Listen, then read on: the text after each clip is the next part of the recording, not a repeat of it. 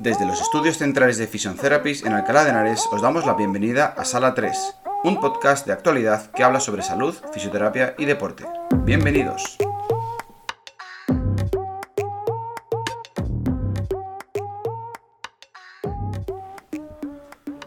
Hola amigos, ¿qué tal? Bienvenidos a un nuevo episodio de Sala 3. Hoy vamos a hablar sobre la rehabilitación de cirugía de menisco.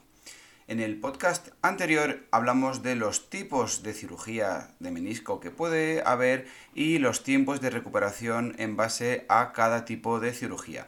Y hoy hablaremos de cómo llevar a cabo una buena rehabilitación de menisco. Lo primero que debemos saber es que haya o no haya cirugía de menisco, cuando hay una lesión de menisco, es decir, cuando está afectada esta estructura, estaremos hablando de un una fase aguda, es decir, unos síntomas comunes como la inflamación, el dolor o la limitación de la movilidad. En estos casos, deberemos contar con la fisioterapia ya que nos permitirá acortar el tiempo que estaremos en esta fase aguda.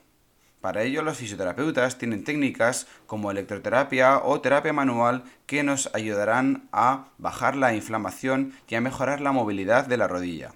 Recordamos que cada día que pasa en el que la rodilla está inmovilizada es un día de alargar esa recuperación, es un día más de atrofia y es un día más de adherencias. Por lo tanto, nos interesa salir de la fase aguda de inflamación cuanto antes. Bien, supongamos que ya nos han operado. Ahora entra el periodo de rehabilitación. Aquí, antes de comenzar a explicar, mm, analizaremos o comentaremos que hay dos fases. La primera fase es la fase de rehabilitación. Esta fase es, eh, que luego explicaremos más en detalle, es una fase principal y bastante larga en la cual una vez acabada el paciente podrá volver a su vida normal.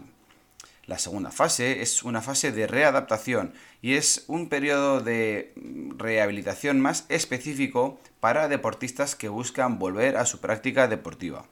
Toda persona que no sea deportista y que busque volver a su vida normal podrá terminar su rehabilitación una vez que acaba la primera. Pero si somos deportistas y queremos volver a practicar deporte con normalidad y reducir el riesgo de recaída, deberemos completar las dos fases, la fase de rehabilitación, pero también la fase de readaptación deportiva. Empezamos con la fase de rehabilitación. Esta fase tiene a su vez dos subfases. La primera es el periodo de descarga, es decir, ese periodo en el que ya nos han operado pero que no podemos apoyar el pie. Como comentamos en el anterior podcast, este periodo de descarga dependerá de si nos han hecho una sutura de menisco o si nos han extirpado o extraído el trozo de menisco, lo que dijimos que se llamaba una menistectomía. En el caso de una menistectomía, probablemente la fase de descarga no dure más de dos días, tres días o tal vez una semana. Sin embargo, si nos han hecho una sutura de menisco, estaremos entre cuatro y seis semanas sin poder apoyar el pie. En cualquier caso, no significa que no podamos hacer nada y que debamos estar en casa esperando a que esta fase de descarga se termine. Al revés, deberemos empezar cuanto antes a hacer los ejercicios que el fisioterapeuta nos prescriba para acelerar el periodo de recuperación. En fase de descarga, como no estamos apoyando el pie, no estamos utilizando nuestra pierna y por lo tanto existe el riesgo de una atrofia muscular importante, sumado a que después de toda cirugía el músculo se atrofia per se. Por lo tanto, el objetivo principal de la rehabilitación en la fase de descarga será evitar esa pérdida de masa muscular, esa atrofia muscular y también mejorar cuanto antes la movilidad de rodilla. Como hemos dicho antes, la rodilla, si no se mueve, se generan adherencias, es decir, se genera una especie de pegamento dentro de la rodilla que luego posteriormente nos podrá dificultar mucho nuestra vida diaria. Por lo tanto, deberemos movilizar la rodilla cuanto antes, siempre bajo la supervisión de un fisioterapeuta. Para evitar la atrofia muscular deberemos hacer ejercicios de fuerza, evidentemente, sin impacto, y para eso está nuestro fisioterapeuta. No vamos a entrar a explicar en este podcast qué tipo de ejercicios deberemos hacer, pero sí recordar que tanto el cuádriceps como los isquiotibiales y también el gemelo y la musculatura glútea y aductora, es decir, todos los músculos de la pierna deberán ser trabajados.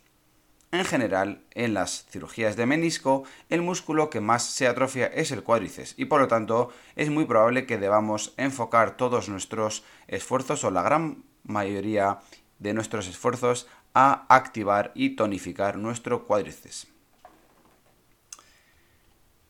Una vez acabada esta fase de descarga, es decir, cuando el fisioterapeuta y el cirujano nos dan el visto bueno para empezar a apoyar el pie, ya podremos incluir una nueva gama de ejercicios de recuperación y rehabilitación. En esta fase de carga, el objetivo será reeducar a nuestro cuerpo a la marcha y después a la carrera y posteriormente a los saltos o al deporte si somos deportistas. Por lo tanto, cuanto más hayamos trabajado en la fase anterior, cuanto más hayamos eh, realizado los ejercicios de tonificación y fortalecimiento en descarga, más rápido evolucionaremos en esta fase. Aquí, esta fase de carga, de rehabilitación, eh, tiene una duración totalmente variable y es que el tiempo de recuperación es inversamente proporcional al esfuerzo que ponemos en él. El fisioterapeuta eh, tiene una labor fundamental en guiarnos y en asesorarnos y también en ayudarnos a quitar las adherencias, mejorar la cicatriz y, bueno, pues eh, en general hacer todo ese tipo de trabajo. Pero es importante destacar que toda la responsabilidad o la mayor parte de la responsabilidad en un proceso de recuperación está en el paciente. Cada uno debe realizar una gran parte de su trabajo en casa. Pensemos que media hora al día, una hora al día, como mucho en una sesión de fisioterapia, no es suficiente. Debemos trabajar en casa y cuanto más lo hagamos, más rápido evolucionaremos. A lo largo de esta fase, el fisioterapeuta será el encargado de prescribir distintos ejercicios adaptados al estado de nuestra rodilla. Por supuesto, de una dificultad e intensidad creciente. Empezaremos por ejercicios básicos y poco a poco iremos progresando para mejorar cada día más la fuerza que tengamos a nivel muscular de nuestros cuádriceps, isquiotibiales, etc. Y por supuesto también mejorar la técnica de marcha, la coordinación y el equilibrio. Una vez superada esta fase de carga de rehabilitación, que puede durar entre 4 y 6 semanas, 8 semanas en una menistectomía y entre 8 y 12 semanas en una sutura de menisco, el paciente está listo para volver a su vida normal. Ahora bien, si el paciente es un deportista y quiere volver a practicar fútbol, rugby, balonmano o cualquiera que sea su deporte, es muy probable que el paciente necesite una fase de readaptación deportiva. Es decir, una fase en la cual ya no solamente su rodilla está bien y puede caminar y correr, sino que preparamos a todo su cuerpo para la práctica deportiva. Pensemos que durante las últimas 8 o 12 semanas este deportista no ha practicado su deporte. Por lo tanto, no solamente su rodilla o su pierna afectada se ha desadaptado y se ha atrofiado, sino que todo su cuerpo se ha desadaptado, ha perdido la forma física. Es bastante obvio pensar, aunque si no os lo digo yo, tal vez no lo hubierais pensado, que si simplemente volvemos a practicar nuestro deporte después de estas 12 semanas, eh, caeremos eh, en el riesgo de volver a lesionarnos de la rodilla o tal vez de otra estructura, porque los músculos han perdido toda su forma física. De ahí la importancia de esta fase de readaptación deportiva.